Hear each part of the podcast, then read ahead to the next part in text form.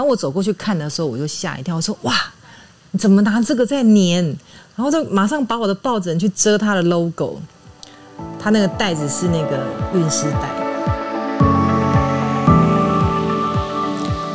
大家晚安，大家好啊！欢迎大家收听今天的呃今夜一杯哈。那我们今天今夜一杯的人物专访，我们要采访的是露露野。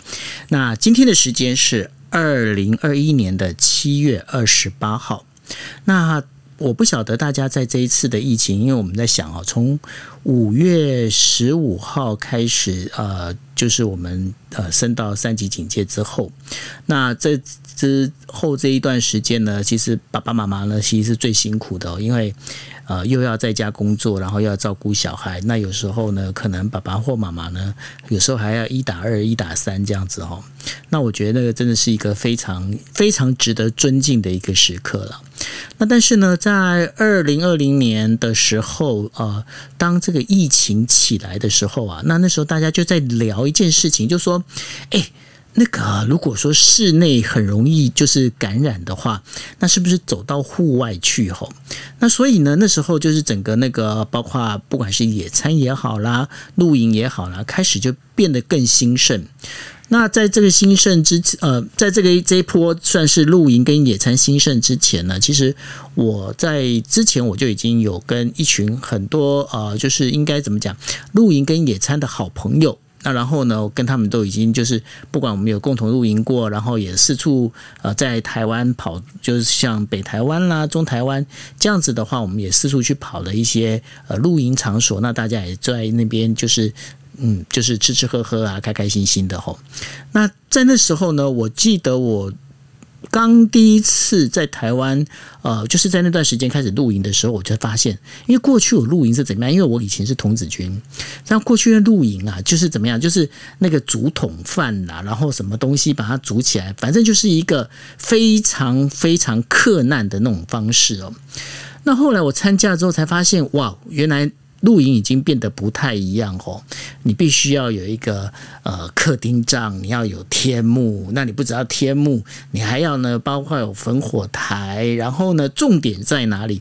重点是每次在露营的时候啊，这个男生负责搭帐篷，女生呢就是负责拼场。什么叫负责拼场？哇，他们要开始要 deco 那个，包括帐篷外面哈，那个要做的这样子，非常的玲珑满呃琳琅满目。然后还有包括你要挂三角旗啦，晚上的时候必须要有灯啦。然后呢，重点在哪里？重点在餐点。你会发现每一每一个女生呢，哇，真的是使出浑身解解那个浑身浑身解数哈。怎么样呢？那个桌子一摆起来啊。不不论不论是吃的也好，喝的也好，然后呢，包括要把它摆得漂漂亮亮的，你就发现一件事情，黑金匠哦，在外面露营还真的是假搞刚这样子。那以真的时候呢，认识我们今天的一个呃，就是我们今天人物专访的主角，也就是露露也，跟露露也认识蛮久哈。那认识之后呢，那时候开始我们就呃，包括我们有豪华露营过，那然后第一次的那个白色野餐我也参加过哈。那然后在这里面的话，就发现哎。这个露营啊、野餐啊，其实是很有趣、很有趣的事情哎。那今天呢，就是特地邀请露露野来跟大家来分享一下，不管是白色野餐也好，豪华露营也好，然后呢，还有一些这个在等于说我们今天呃这个疫情之后呢，我们要怎么去做我们的户外活动？好，在我们开始访问露露野之前呢，我们先请 Cindy 来跟大家问声好，Cindy。Hello，各位听众朋友，大家晚安，欢迎来到杂谈今天一杯，我是共同主持人 Sandy。Hello，露露也欢迎你来到我们的节目哦。Hello，Hello。好，那大家可以看一下哈，就发现一件事情，就 Sandy 今天的头那个头像跟呃，就是之前都不太一样。解释一下吧，Sandy，你今天这个头像怎么样？你准备要嫁人了是？没错，没错。怎么可能？这个啊，就是对，不可能。那你还说，就是。这这是我去年去参加露露野他们办的这个呃白色野餐。那至于这个白色野餐是什么，等一下露露也会跟我们清楚的介绍。那这个野餐的场地非常漂亮，它就是有很多打卡的看板，但是唯一一个非常重要的规矩就是大家都要穿白色的。那那时候我就去了那边办了我的生日 party，然后就全身都很雪白，我就非常开心，所以我就要特别换上来，让露露也知道说我去年有去参加这样子。所以你去年参加的时候，你还不认识露露野？呃，不认识，因为他是主办人，我不认识。所以当我觉得就是啊，我们要来经验一杯，我一定要访问他，因为我就觉得太兴奋了。可是，在之前我就有追踪过白色野餐，只是每一年我都不在台湾，所以去年我们就一定要参加。他是我们露营界的大大神，你知道吗？我知道，因为它还有 glamping，那因为 glamping 在那个日本其实也是非常的，就是非常的流行，非常的夯。可是，在台湾，我就其实也是没有机会参加到。而且，我发现露露野的那个官网的那些道具都非常漂亮，我超想你会你会做菜吗？我当然会做菜啊，我是有执照的，好吗？真的假的？对呀，我我真的太小看你了，对不起，我向你致歉。我有证照，OK。好啦好啦好啦，你好棒，OK。好，那我们就闲话不多说，我们请我们的露露野来跟大家问声好，嗨，露露也，Hello，这边呃杂谈经验一杯的朋友们，大家晚安，大家好。对啊，好开心哦，哎，我们我们真的是后来我们又在 Clubhouse 捡回来了哈，因为我后来我一段时间都没有去露营了。对啊，你没有露营，然后人不知道跑去哪里。对啊，人就失踪了这样子。最后一次应该是录节目遇到你就没有再看到你了。对对对对对，那所以呢，我就觉得哎，看到你就超开心的。然后因为呢，我记得，因为我们刚才在那个后台我们讨论了一下，发现原来第你办的在台湾办的第一届的那个白色露营就是我参加的嘛。吼，白色野餐啊，白色野餐，对 对对。那你怎么没有换上你第一届穿的衣服来看看呢？我第一届穿的衣服没有关系啊，因为我一一般来说我很懒得换头像，无所谓了。对，这样就躲过了。是啊，好啦，那然后哎，那个我想请露露也来聊一下，你那时候当时怎么会想要办白色野餐呢？好，其实其实我一开始是露营，我很爱露营。对，但是小时候的关系，因为我的爸爸很喜欢带我们从事户外的活动，不管是野餐或者是露营，他都很爱。那我自己后来结婚以后，我觉得我也很想要把这种感觉给我的小孩，嗯，所以其实露露野的名字是因为我的女儿才来的，我的女儿叫露露，哦，露露，然后对，然后我其实我一开始因为带女儿去做这件事情嘛，所以我就在网络上分享她的露营跟野餐，露露从小的露营跟野餐，所以我就想说，那我既然要来就是写网络文章，我可能要。有一个正式的名字，我那时候这样想，对，只是只是想要帮我女儿做生活日记这样，所以就在 Facebook 就注册了露露野这个账号，嗯哼，他就开始写我们家去露营、去野餐，开始写。那一开始去露营，呃，因为我很很小的时候，我记得我国小吧，甚至更小，幼稚园就开始露营，那野餐是更早，嗯。那那后来就是我的女儿，因为都是在成品啦，或者百货公司就吹冷气这样，我就觉得她好像没有接触大自然，我觉得应该让她跟我小时候一样，所以我就跟我先生，我们两个就就换了一台修旅车，然后换了修旅车之后，就开始就是回到以前那种生活。那因为我先生是童子军，他对户外他也很爱，然后就开始去露营。可是再回到露营的时候，我就觉得，哎，怎么，呃，现在露营跟以前都没有变，就是，呃，就是很像部队啊，就是我讲的那个嘛，竹筒饭啊那些的，对吧？没有那么惨，但是原住民的竹筒饭又不一样，就是比较粗犷、不不拘小节的的露营方式。对，但是我自己的工作关系，因为我是做 deco 的居家陈列。我很在乎那种，不管在任何地方，都还是要美美的用餐。然后，所以我就觉得去户外也要很舒适啊，不要很困难。那我就开始分享网络文章的同时，也开始就吸引一些朋友注意。他们就会觉得这个女生应该是在百货公司出现啊，怎么会在？这个野外出现，怎么会在露营区出现。嗯，对。然后大家可能对我很好奇，是哎，你这么爱户外，为什么你皮肤还是白白的？就是其实，在户外也不一定要黑黑的才表示爱户外。对，然后就开始露营，然后写文章。那一开始都没有人要看呐，谁会管你的小孩什么时候掉牙，什么时候背书包上学？不会有人想看。嗯，就是家人呐，呃，阿妈就一定是最铁粉，忠实铁粉赞这样。对，大大概就是这样的人暗赞。然后记录记录着，就哎发现哎，好像我的一些生活美学、户外生活美学文章有人会看哎。嗯嗯嗯。然后看了大概一年，很快就破万了，我的 Facebook 就破万了。但我也没有想过说，哎，破万会怎样？从来没想过，就继续写，这样就是有一种呃天生的个性，很固执、顽固，对，一直写。对，然后后来就发现，哎，怎么会有白色野餐啊？因为假日我不是去露营，就是去野餐。那就发现国外怎么会有这种一群人穿白色衣服在野餐？那我自己也很好奇，但是我也不知道它是一个组织。然后我就。开始在网络上号召，就自己就觉得很厉害，自己很厉害，有一万粉就觉得了不起，然后就在网络上跟网友说：“哎，我们来，我们也来一下白色野餐。”这样，二零一三年的时候，我就说，如果我们人数达多少人，我们就来办这样。结果没想到，就人数不达，就也没办成这样。可是粉丝就觉得，哎，我我起了一个头，然后又没有办，他们满心期待。那我就说好，那那没关系，我们隔年。春天我们再来办，那不管人数多少，我们都要办这样。好，所以隔年就是九月如参加的那一年，第一届的白色野餐，然后我们在华山大草原。学长就是我，第一届你就是创始会员，真的长老，长老真的是长老。然后那个时候呢，就呃很早就看到有人来布置，然后我当我是主办单位主揪的嘛，那时候应该只能说是网剧。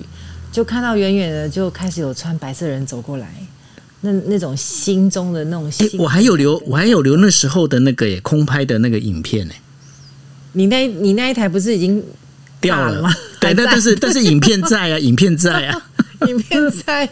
好，然后就看到陆陆续续就有人进来，那种就会很感动。第一次办办网剧，真的有人来耶。然后他们从哪里来的，你也搞不清楚。然后就有人卤了茶叶蛋，然后送大家。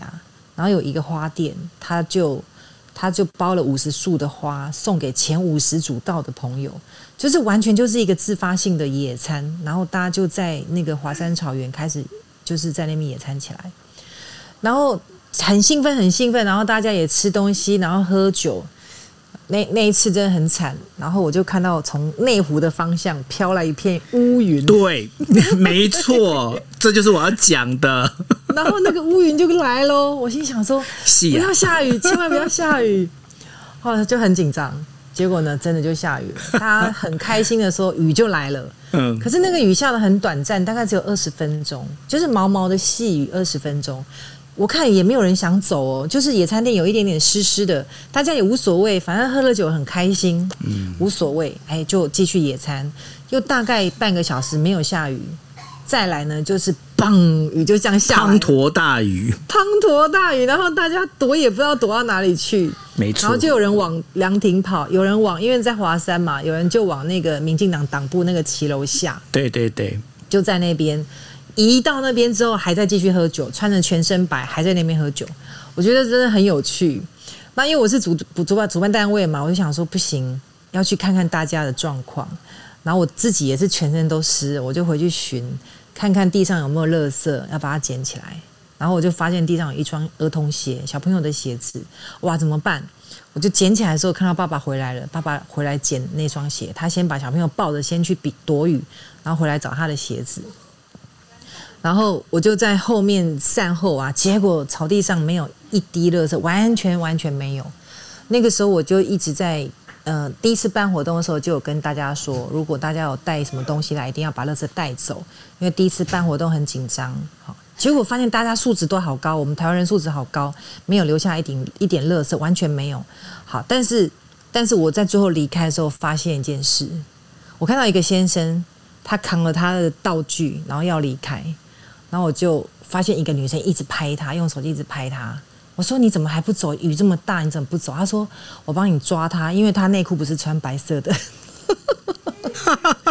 因为下大雨，然后又穿白色的，他就发现他的内裤不是穿白色的，然后他就截图这样子，然后传给大家看，笑死了。而且那一届哦，还有一个我不知道杰鲁你有没有发现，因为第一次办，大家也都没有白色野餐垫，那然后我我自己就去买了布，白色的布，让大家铺在草地上。对，然后就有一户人家就是说，哎，您个白色布不够啦，而且那个草地有点湿，这样屁股会湿湿的不舒服。然后那个太太就请她的司机从他后车厢拿出白色的垫子，然后我就看到他用胶带在那边粘，他粘了六个袋子这样。然后我走过去看的时候，我就吓一跳，我说哇，你怎么拿这个在粘？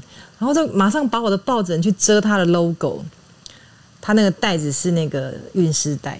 然后就 防水嘛，然后从那个后车厢拿出来这样。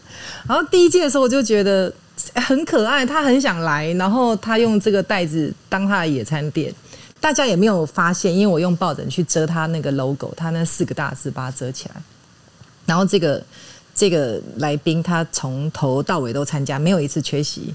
非常的可爱，好酷。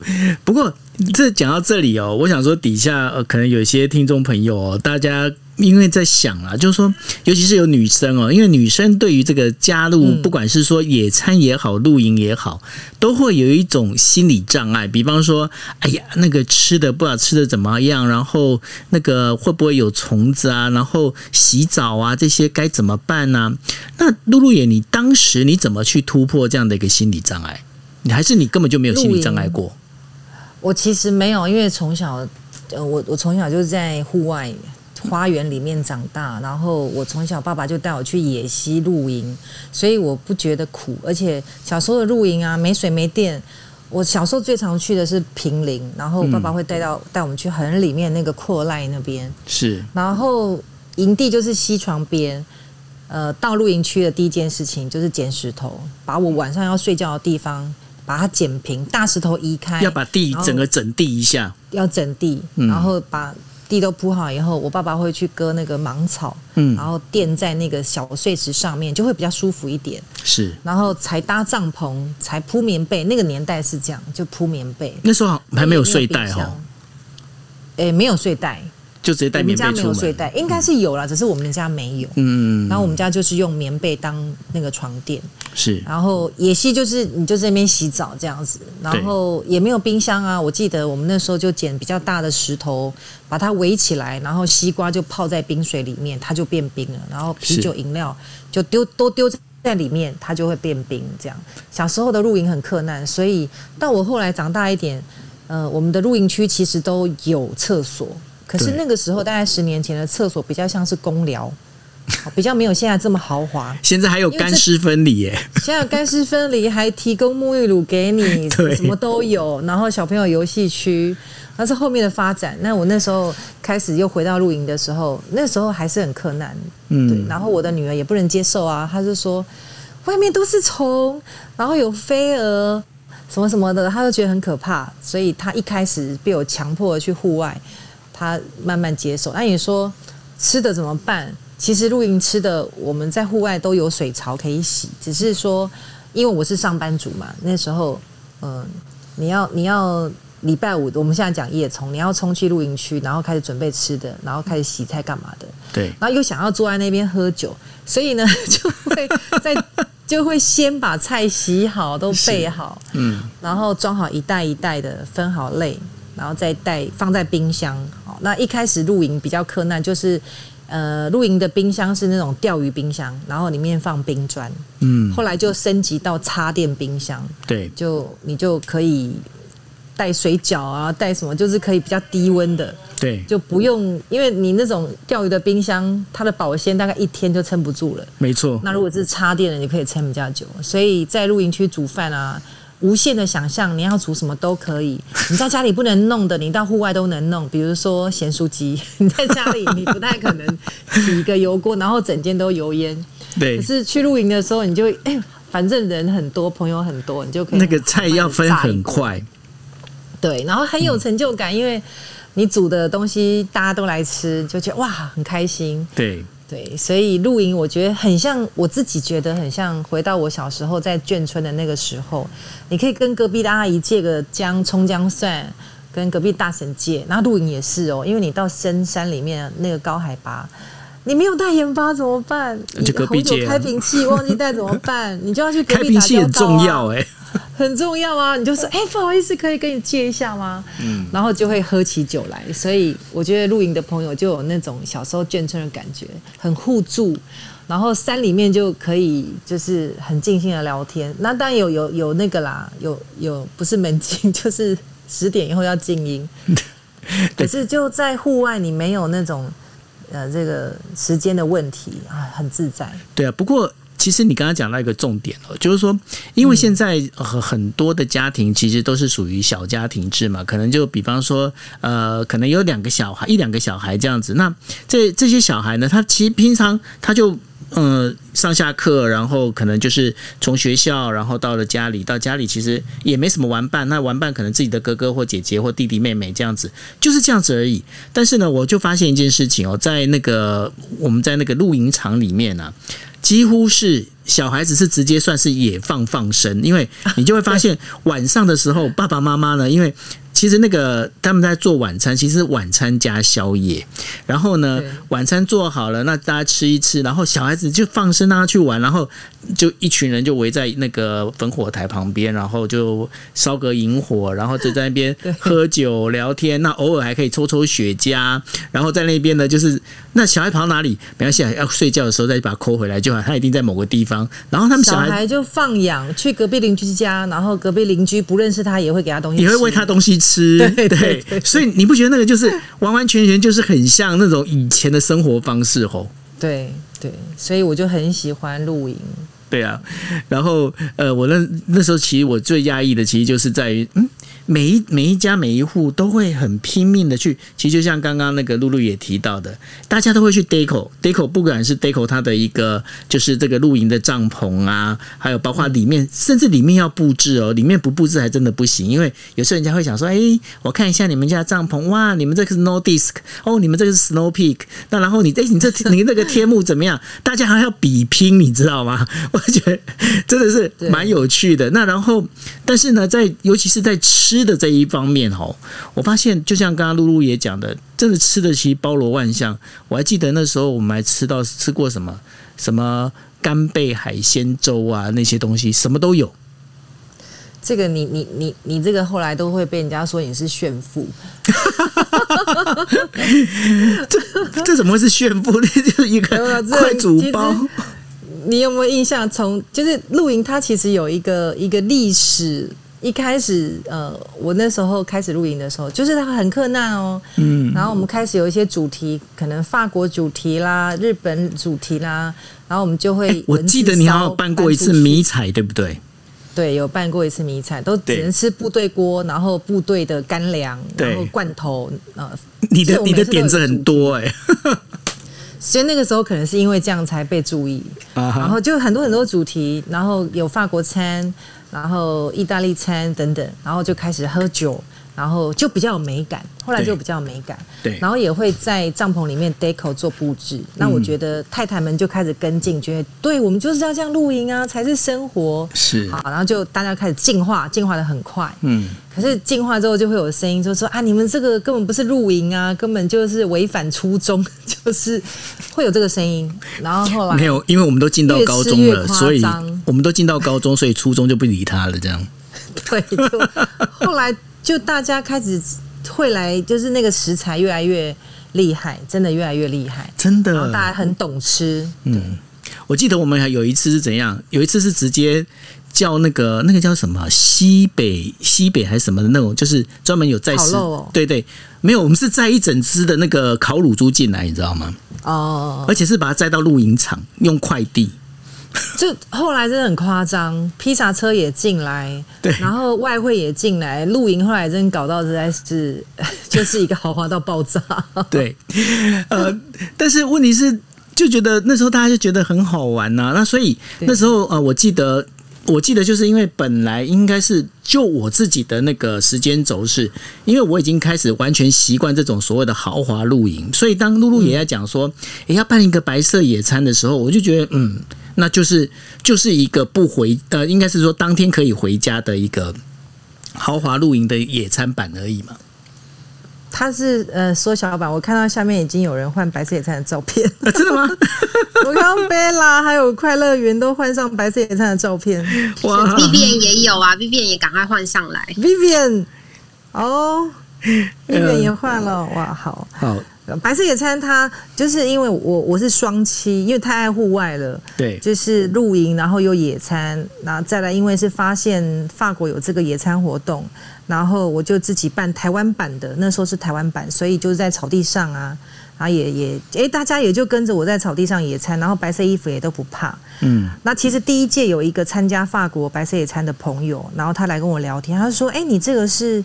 那个法国的白色野餐嘛，我说什么？你在说什么？他说：“哎，你这个不是哦。”我说：“啊，我不知道哎。”他就跟我说他在法国被邀请，然后参加那个白色野餐，他以为我这个是。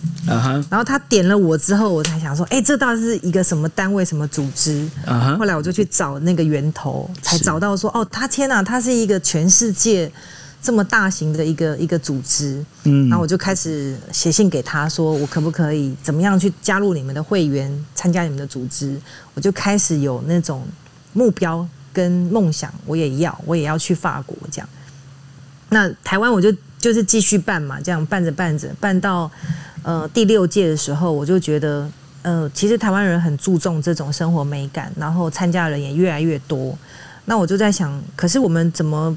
怎我要怎么样可以带领大家到跟法国一样的境界？嗯，所以在第六届的时候，哎，九月五那次好像没有来，没有。第六届我在圆山花博，然后我就邀请一到五届都有来的铁粉，那我就自己自筹款，然后跟自己自自掏腰包，就办了一场在桌上的，然后有酒喝、有餐点、有音乐，就是一个小型小型版的法国白色野餐，然后也谢谢。对，就谢谢第一届到第五届这些这么支持我的粉丝，谢谢他们的支持。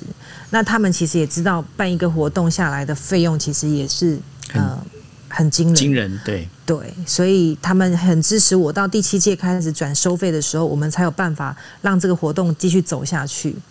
那第七届因为在北门嘛，北门等于是台北市的一个地标，台北的门户。然后那一届我们大概有八百。八百多人参加，那因为都是从第一届累积出来的粉丝，所以他们的服装非常非常标准。那也是又透由那一次的照片，我跟法国提出申请，我就是说我我写信给你这么久两三年，你都不理我，然后呃，我就请一个朋友，他会法文的一个朋友，他帮我跟他联络这样，然后后来就是说哦，你在对的地方办野餐对了，因为我之前都在公园。他说就是要在地标，那我就把我历届的白色野餐照片给他看，说我其实做这件事情已经做很多年了，然后他也相信我会持续做下去，所以在那一次第七届的北门，哎，Sandy 要讲话吗？好，没有，我是给你拍手 好，谢谢。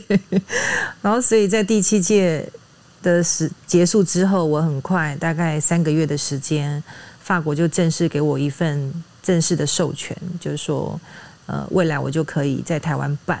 可是他们还是很严格，他的合约是一年一年签，他也很怕说，哎，你到底有没有办这种大型活动的能力？他也很担心，所以合约是一年一年签。那二零一八那一年，我们在台北一零一办，那那一次我们有邀请市长，因为就是台北市的大家长就是柯市长，所以请他来做开幕。那一零一商场也很给力，就是在顶楼有有点灯这样。那这个对国际上来讲，呃呃，它有一个有一个习俗，活动开场的时候要摇手巾，表示说活动正式开始。然后活动结束的时候，在全球是点仙女棒，就是很仪式感的一个活动这样。但是因为台湾有有这种烟火的管制，你不可能在。台北市中心，而且在一零一旁边点仙女棒根本不可能，所以后来我们这一场活动就点了全世界最大的仙女棒，就是一零一大楼，就点那一根最大仙女棒。所以就然后法国就会觉得，哎，哇，台北的主办单位其实还蛮是有创意的，蛮用心的，对。然后，然后我们的服装的标准也很高，其实超过很多很多城市。那白色野餐它其实已已经有三十几年的历史，每一年都大概有七十到九十个城市会办这样的活动，所以在全球都是万人在参加。那白色野餐其实它还有一个真正的目的跟宗旨，就是他希望借由活动去宣传这个城市的地标。所以在其他城市，像呃澳洲好了，他们可能会在雪梨歌剧院，然后新加坡会是金沙酒店，上海会是东方明珠，它都一定要是这个城市的地标。那在法国当地就是会是凯旋门啊，不是那个巴黎铁塔、罗浮宫，一定一定是这样的地标。这样，那像在东京，九一路比较熟悉的东京，他们居然是办在皇居，皇居是这么神圣的地方，白色野餐可以在那边办，所以它是真的是。可是我觉得很大哎，很搭哦，超搭的。日本那一场也让我觉得超感动的，因为日本那一场白色野餐，他们有艺伎的表演，然后穿白色的和服，然后撑那个白色的伞，就整个呈现东京日本的文化。那所以，我因为看到日本这样的做法，我很感动。我觉得我们台湾也要做这样子的表现，所以我们也每一届都会邀请台湾的代表人物。那第一届我就邀请了陈耀迅，就大家可能知道面包师傅吴宝春，可是没有人知道陈耀迅。那二零一八的时候，我们就我们就从高雄去把他邀请上来，总共去高雄三趟，希望他可以来台北参加这个活动。然后做了一个代表这一场活动的面包，所以参加的这些来宾每一个人都有一个陈耀迅做的面包。后来陈耀迅也到台北来开店了，现在他的那个蛋黄酥啦，还是非常难买。花生面包哇，超强的那个真的是抢手货。对，所以我们也很希望可以 promote 台湾真的很棒的我们的台湾人。那第二届我们就邀请了逍遥青阳老师。然后去年我们邀请了张义军，就是太阳马戏团台湾第一个首席舞者，可以去到国外的。所以我们希望每一年都有一些很具台湾文化的东西，可以让世界看见。对，所以白色野餐其实它不是参加一场白色野餐活动而已，而是每一个参加的每一个分子，他都代表台湾，他都在帮台湾出声。所以，呃，你看下面如果有朋友穿换上白色的衣服的的照片的。他们的白色服装都非常的标准，包含 Sandy 都是。哎，我精心准备，我还翅膀，然后鞋子超认真，而且我一直祈祷那天千万不要下雨，超害怕下雨的。结果是大太阳，哦对，很热。对 呀，对我那个快乐云那一场，我看看他的照片，他是二零一九年在中山堂的照片，然后那一年也很特别，二零一九。我们在选地标的时候，然后法国就是说，嗯，你的场地的人数你不要选太大，所以他他自己选了这个场地，他选了中山堂。哦，这是法国选的是？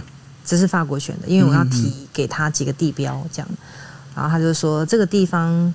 他居然跟我说：“这个是你们的总督府，你就要在这边办。”这样，我想说：“哇，他怎么会知道？我都不知道哎，觉得很汗颜。”没有没有没有，他他错了，那是那是国民大会堂，那不是总督府。对，那我就去查，然后我也去拜访了中山堂的主任，就跟他说我可不可以在那边办。然后他就跟我讲了一段故事跟历史。他确实是台湾第一个总督府，哦，真的，国民政府来的第一个。办事处啊，办事处，对对对，就是他以前一开始搬过来，你没有总统府嘛，嗯，他第一个办事处就在这里。是，那那个故事没有太多人知道，嗯，然后他就说你在这边办就对了。好，那我就觉得这太有意义了，然后是一个国家级的古迹。好，那白色野餐还有一个一个很重要的活动的一个呃仪式感，就是它的地点不公开，嗯，所以所有参加的民众他不会知道在哪里。好，只只有科批就是市长可以知道，其他人都不能知道，媒体也不能知道，这样。哦，哎，那朋友，我想插一个问题，就是这个我有研究很久，就是去年要报名的时候，我就一直看，一直看，然后那时候就说我们我们你们的开放的时间报名会在什么时候，然后就一直关注。但是即便报名了之后，你也说这个地点是不会公开的，然后我们就觉得哦，好刺激。可是像这人啊，到了现场以后，这很刺激啊！你你看他不公开，可是每一次来都是上千人哎，这样子的一个整个整个计划跟筹备。我觉得非常困难呢。对啊，所以中山堂那一场就是很好玩哦。我们第一个集合点就放在北车台北车站，啊哈，然后另外一个集合点放在红楼西门町红楼，然后那个民众一定不会知道嘛，他们一定会去想今年到底场地在哪里，会猜嘛，对不对？会猜对，然后因为因为烟雾弹一个放北侧，一个放红楼，嗯，他们想在河堤边吗？还是在哪里？嗯，他们还是中正纪念堂，他们就想不出来这样。嗯，那因为中山堂比较会是艺文界的朋友才会知道这个场地，它真的很神秘，是又在巷子里面，嗯，所以他们到红楼的时候，他们以为在红楼，可是红楼场地又不够大，啊。然后我们那边就会设一个举牌人员，然后跟你讲说，最后的地点是你要过马路，过两个路口。转到巷子里面才会到中山堂。那北车的，就是我们呃，我们那一年是跟 Ego，就是双层巴士的这个。也也是我们呃，观船局哦，观船局那时候他双层巴士，他要一直要推广那那个双层巴士这件事情。对对对，那我们就让双层巴士也曝光，因为那时候那时候没有疫情嘛，我们就希望双层巴士国外看到可以来台湾旅游，嗯，所以双层巴士就成为我们的接驳车，所以这些民众穿白色漂漂亮亮的就上双层巴士，然后对台北车站有一站嘛，呃，牌子对它有一站，然后西门町有一站，对。然后另外就是他们搭那个 Ego 的车子，全身他们车身全部贴白色，哇哦，然后他们就进到这个白色的这个接驳车里面，然后就送到会场，就是比较专荣的服务啦。他们就直接到会场下车。不过在这路径，因为他有一个他的行车路径，好，他不能乱跑，他还是得走他的行车路径，所以他真的也不知道去哪里，最后才在中山堂下车啊。OK，对，所以。那这个那这样子的话，今年的话你们还会办嘛？对不对？我先讲一下去年，因为 Sandy 有参加，然后下面的 Bella 有参加。去年的状况哦，因为呃，全世界已经发生疫情了，然后对啊，本来应该七七九十个城市要办都没有办法办，因为国外比我们还严重嘛。那台湾算是去年算是守的非常好，防疫做的很好。防疫做得非常好，所以我们很很幸运的就办了。但去年全世界只有三个城市办成功，对，本来都是万人的活动，只有三个城市。那最后台北这一场成为世界最大的一场白色野餐。那我们因为要办这一场，所以跟市府这边也做了很多的沟通。嗯，然后他们也担心说我们不能拖太晚办，如果疫情又再起来，我们也没办法办。所以我们就跟金曲奖、跟白昼之夜，然后跟白色野餐，就是双白一金，我们就同一天在十月三号中秋节连假，嗯，三个大活动，所以南港的交通就是很乱，因为整个爆掉啊，那边塞。白昼之夜是几十万人在那边 在，对，所以而且金曲奖也是就是礼车啊。在彩排啊，他们下午就彩排，然后白色野餐是下午就进行嘛，所以整个南港的交通就比较乱。是，但是也没有办法，因为大家就是市政府希望就那一天一起把它办完，嗯啊，后面就不会有大型活动了，因为也担心疫情，所以我们本来白菜餐往年都是在秋天十一月，可是去年就为了这样子提早一个月，嗯，到十月三号，但是活动前呢。大概连续下了五天的雨，然后我又很担心，哇，怎么办？雨没有停，也没有办法办，然后结果就放晴了，因为每天都在看那个气象嘛，很紧张。然后白昼之夜也很紧张，金曲奖也很紧张，因为都大活动。结果那一天，哎，放晴了，因为我半夜两点进场，我两点就进去，就是看现场的状况。天亮了。太阳无比的大，我心里也无比的担心，大到一个真的很热，真的大到一个我不知道该怎么办。就啊，这太阳真的太大了。但唯一就是大家拍起照非常非常的美，因为那个光是太漂亮，那个光线会很饱和。热，对对对，所以去年就呃，办白色野餐这么多届以来最高温的一次，然后第七届那个北门是这么多届以来最低温的，寒流十一度，然后又下雨，嗯，所以我其实办这么多户外活动，我遇过低温寒流，也遇过高温，就是秋老虎都遇过。那你刚问我说今年怎么办？其实去年大概呃五月份就已经开放办办大型活动，但是我们现在已经七月了。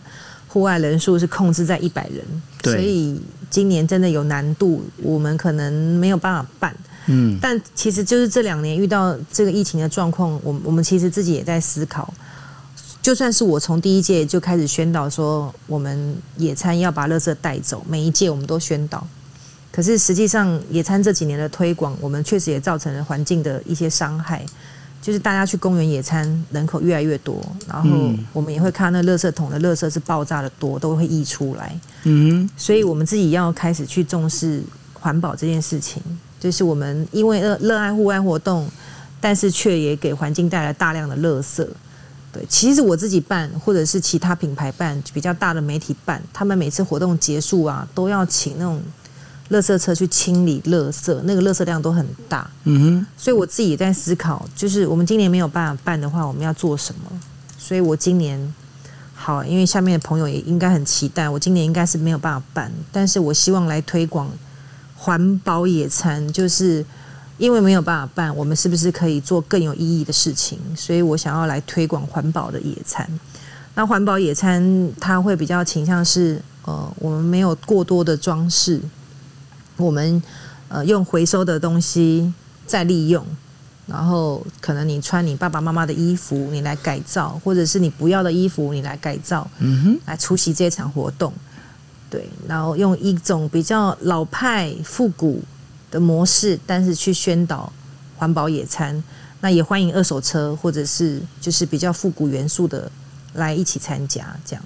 那最重要就是不要有一次性的餐具，就是希望大家自己带餐具来，然后来来共享盛举。然后未来我们都朝这个模式来走，即使明年可能白色野餐可以办，都希望大家是呃用环保的方式，不要制造垃圾。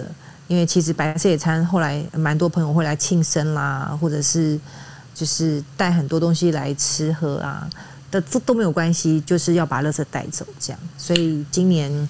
依照现在的时间，准备期也不足，然后政府这边也没有开放，所以我们今年如果能办的话，就会依循政府的的的指示，我们开放多少人，我们就办多少人，但是主题就会环绕在环保这件事情上。哎，我觉得我觉得这 idea 不错啊，因为现在也是联合国在推 HDGs 嘛，那然后我觉得这样的一个做法很有趣。可是呃，你刚刚提到的一个呃，就是。比较属于环保的野餐这一块，在那个呃穿着上面可以理解，然后包括就是今天用什么样的车这件事情也可以理解。但是我对于餐点这一块还是有一点点有一点点疑问，就是说这边的话，你有没有什么比较推荐，或者是你觉得说，比方说怎么做会比较好？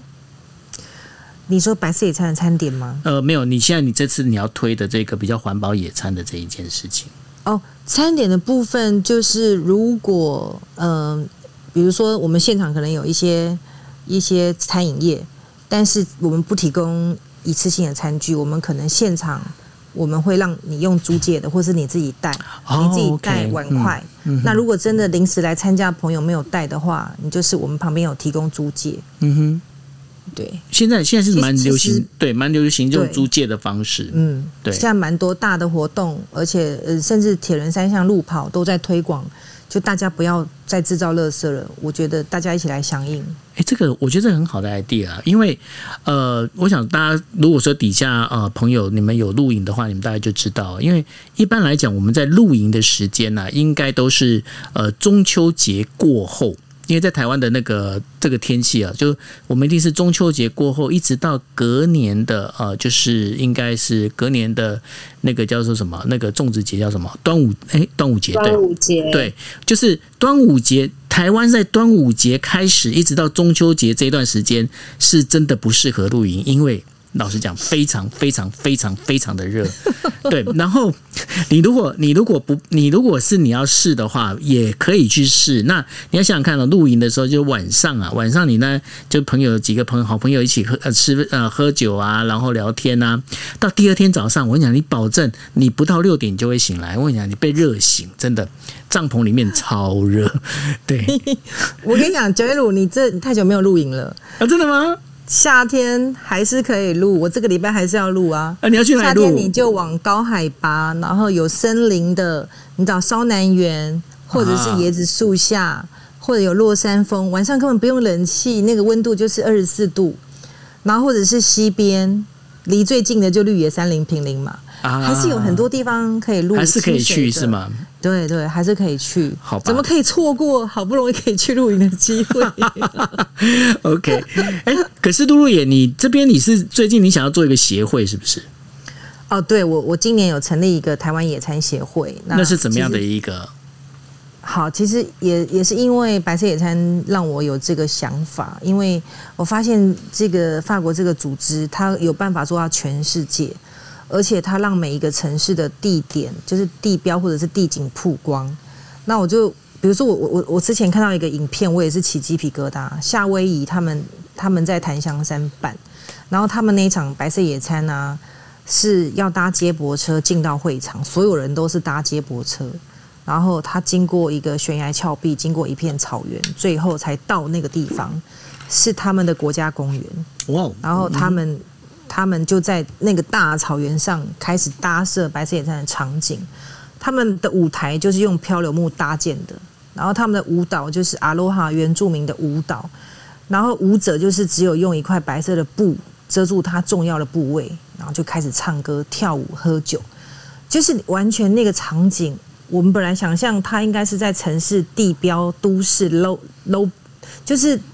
就是很著名的地标地景，可是他那一场办在国家公园，嗯，哇，就是海景这样子，因为还有空拍机拍，我就觉得哇，这个地方没有人知道，实在太美了。那因为因为这个想法，让我就想说，其实台湾有很多秘境，然后被遗忘，比如说像石门水库那个大坝那里。啊！以前我小时候可能诶有一点年纪，也知道亚洲乐园。我会假装不知道。就是他以前就是假日，爸爸就会带你去那边玩啊。嗯。然后那亚洲乐园现在也不见了，然后就变一个大大草原。对。就曾经很风光的地方。Sandy 在闪麦 Sandy 你有去过吗？不会吧？我闪麦的原因是我要 A 口九 L 说，我也不知道。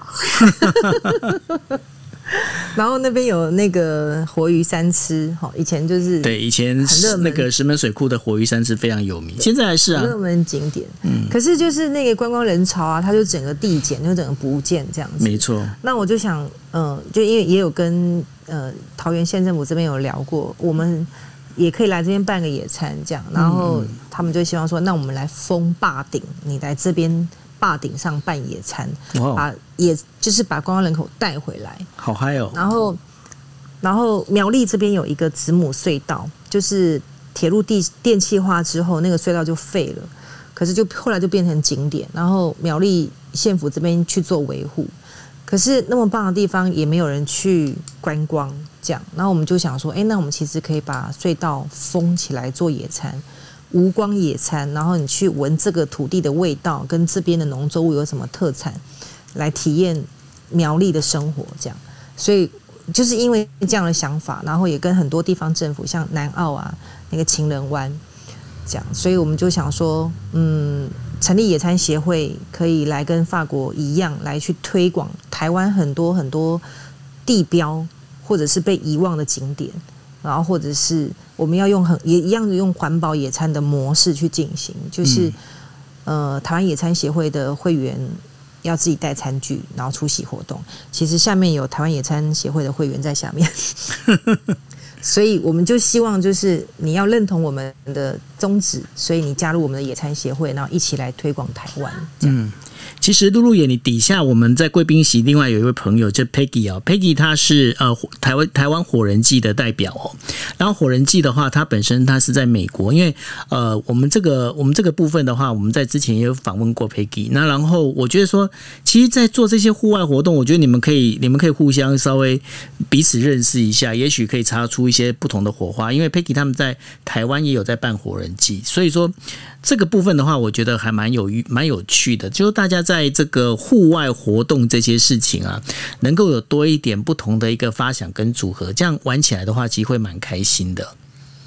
有有有，我我跟 Peggy 有联络，因为台下因为这个节目是录音房嘛，对不对？啊，因为下面的的朋友不能上来。要不然他应该会发言，他应该很想举手。没有问题啊，那就是呃，我想说，我跟大家讲一下，因为本来我跟呃露露也是讲了，因为这是录音房哦，就是说。呃，各位，你们如果要上来发言是可以，但是就是说这个部分的话，你们要同意我这个部分可以去把它做成 podcast。那如果说你觉得可以的话，那我就欢迎你上来，那你们就可以举手，OK？那这个部分的话，就看如果有可以上来愿意上来发言举手的，我非常欢迎这样子。那在你们举手的呃，就是准备举手之前呢，我再问一下露露也，那最近听说你还做一些包括私厨啊这些相关的事情是吗？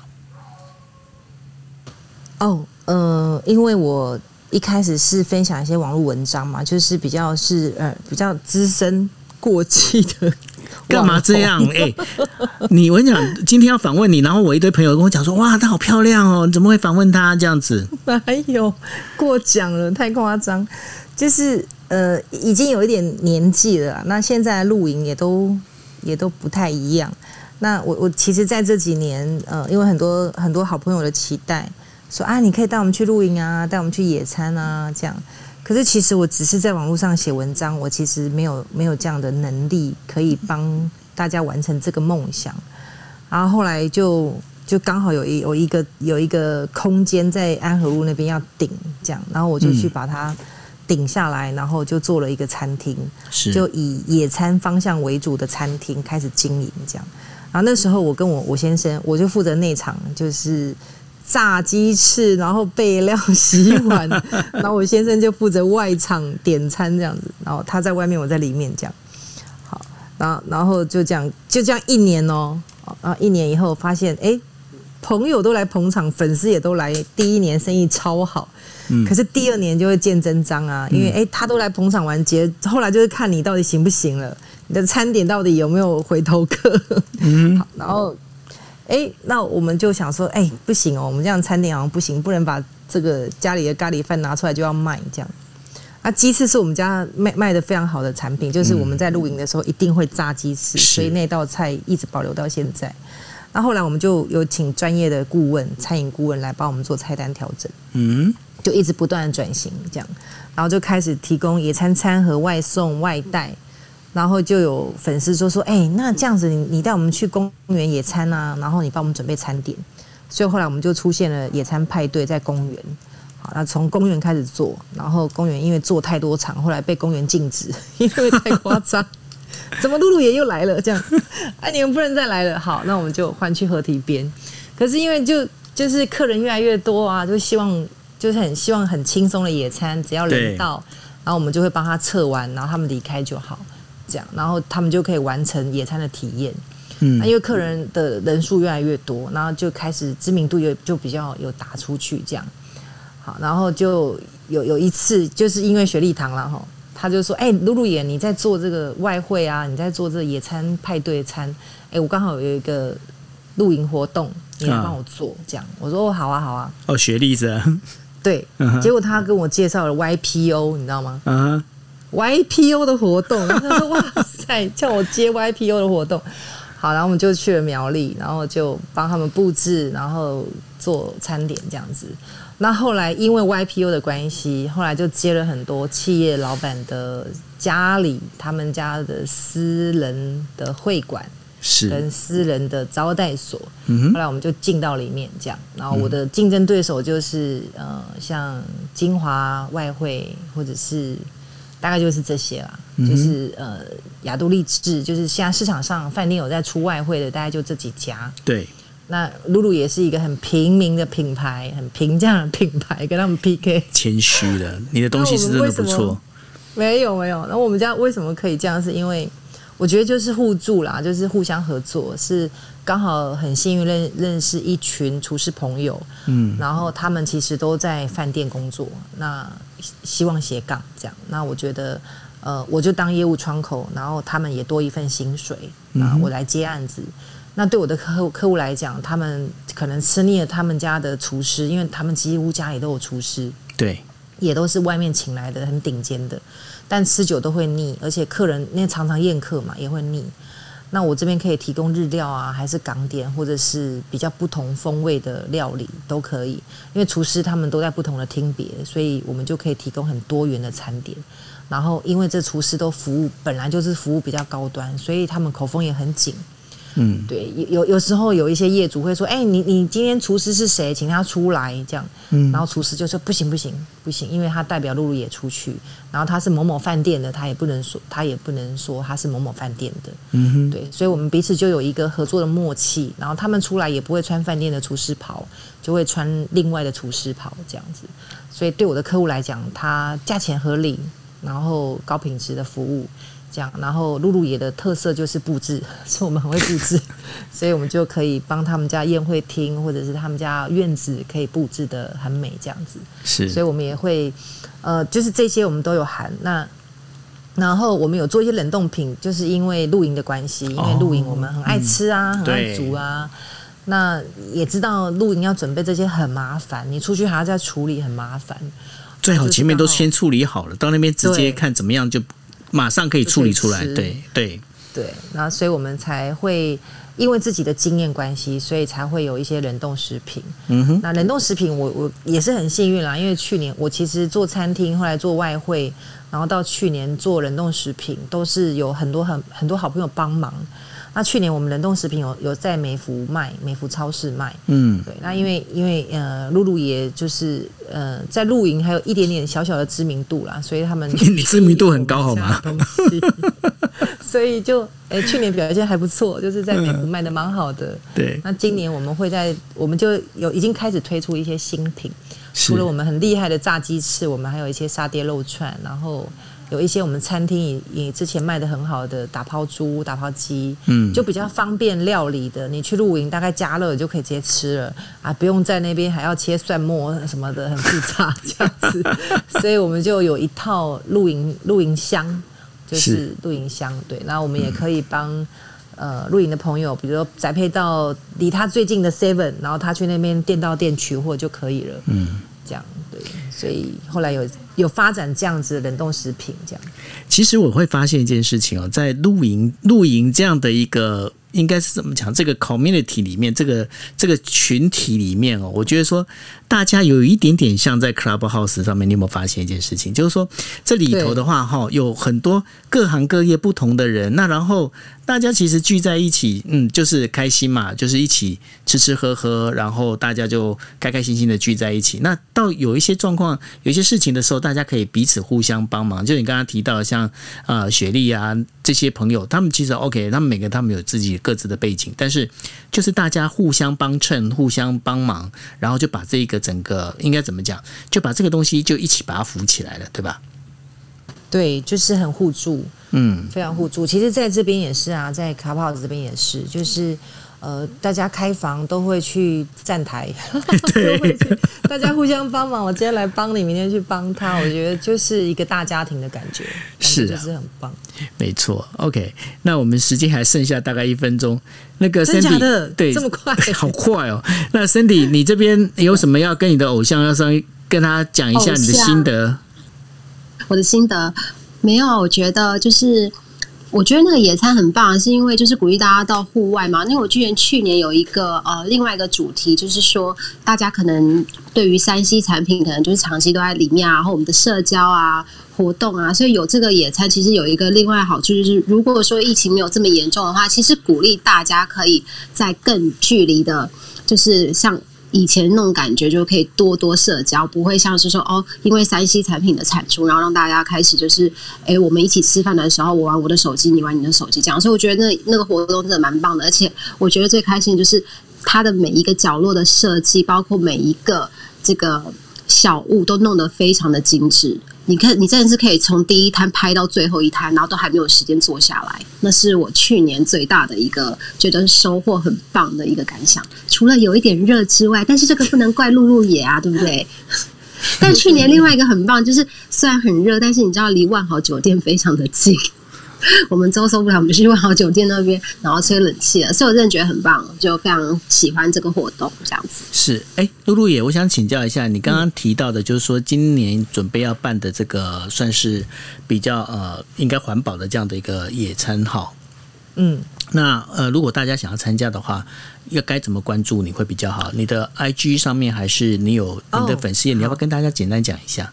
好啊，好啊，可以先 follow 我的 IG，就是在我的 bio 里面有我的 IG，然后我的 IG 里面会联动到我们公司的 IG，那所有的活动讯息都会在那边公布，或者是到我们的官网，或者是 Facebook，其实只要打露露也都会跳出来，所以所有白色野探讯息都会在这边看得到，或者是我们办的相关活动都会看得到。台湾野餐协会，或者是呃未来我们可能九月份要办一个浪浪花。追浪花的野餐在海边，追浪花的野餐，环保野餐，对，追浪花的野餐，我要去，我最喜欢海了。啤酒阳光，哦耶！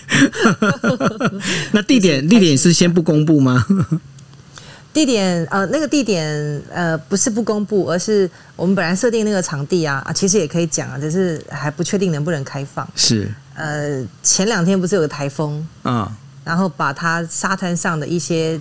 呃，艺术品给冲刷掉了。哎，哪里？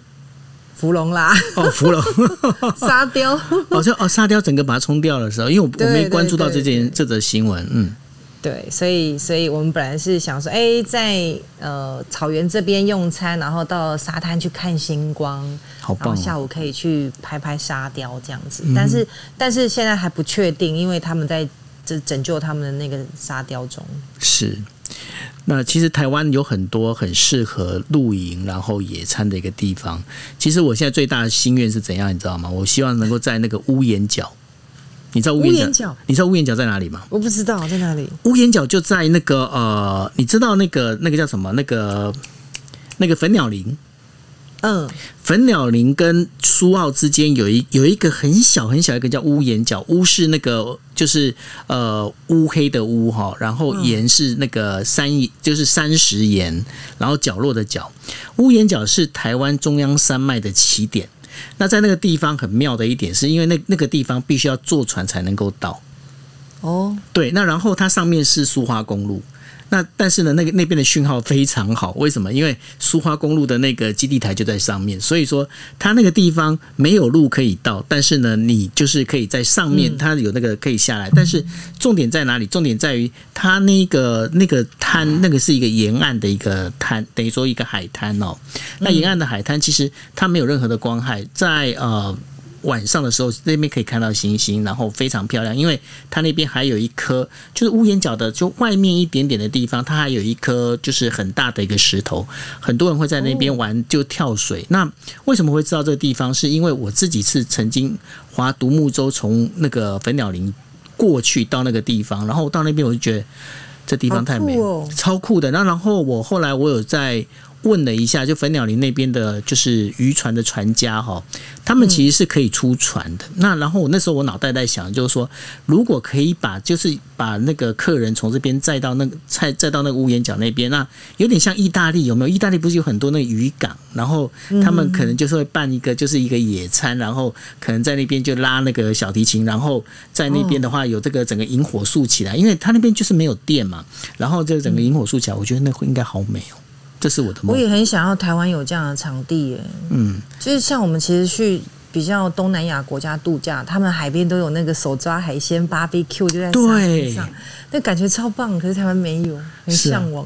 好吧，我们我们再看，因为我这边这边其实有几个，我自己曾经就去几个那个地点去探险过，我觉得都还不错。下次我们再来交换一下心得。好好，对啊，我要跟你，你 好，对对对，呃，我忘了，对你有证照，OK，会煮饭，会煮菜，可是不行啊。哎，我还会做甜点哦，不好意思，两个证照都有。哎，对不起，我想请问一下，你知道？甜点在在户外是很难做的，好吗？Hello，没有关系啊，我们可以用没有那个烤箱的方法。好了，OK，有一些可以用，有一些可以用冰箱做出来。真的假的？好了，这个这不是我的专业，这个就你要交给我，这个你就要跟那个露露也讨论了。对，我就我我就那露露也就负责很漂亮这样子，然后我们就可以拍照，这样我们就很开心。好了，负责 deco，对啊，露露也负责 deco 啊。真的。OK，好，我们今天非常开心哦，欢迎到呃，就是九友的好朋友露露眼，然后来这边跟我们分享，包括白色露营，那然后还有就是呃，就是白白色野餐，sorry，白色野餐，然后还有一些呃露营相关的这些呃就故事哦。那当然，大家也麻烦大家可以去 follow 一下露露野，然后去找下露露野，就是包括他有很办很多的野餐活动哦。那然后他自己也是经常露营。那如果对这有兴趣的话，大家可以跟他做一个好朋友。OK，好，那我们今天的节目就到这一边，谢谢露露野，也谢谢大家的聆听哦，谢谢，好，拜拜，大家晚安，大家晚安，谢谢底下的。